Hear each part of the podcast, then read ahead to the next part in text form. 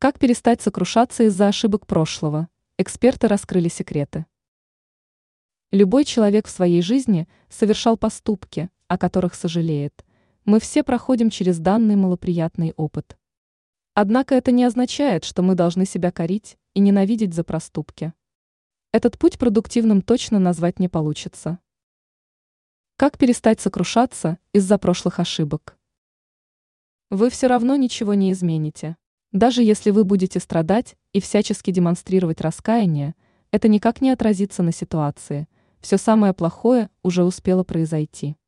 Если вы не хотите довести себя до апатии и депрессии, то от этой привычки стоит отказаться.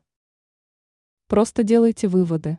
Некоторые могут страдать после каждой своей ошибки, но спустя время ее повторять. Поэтому важнее делать правильные выводы, а не демонстрировать свое сожаление, считают эксперты. Это истощает нервную систему. Избыток негативных эмоций – это огромный стресс, который может способствовать развитию многих опасных заболеваний.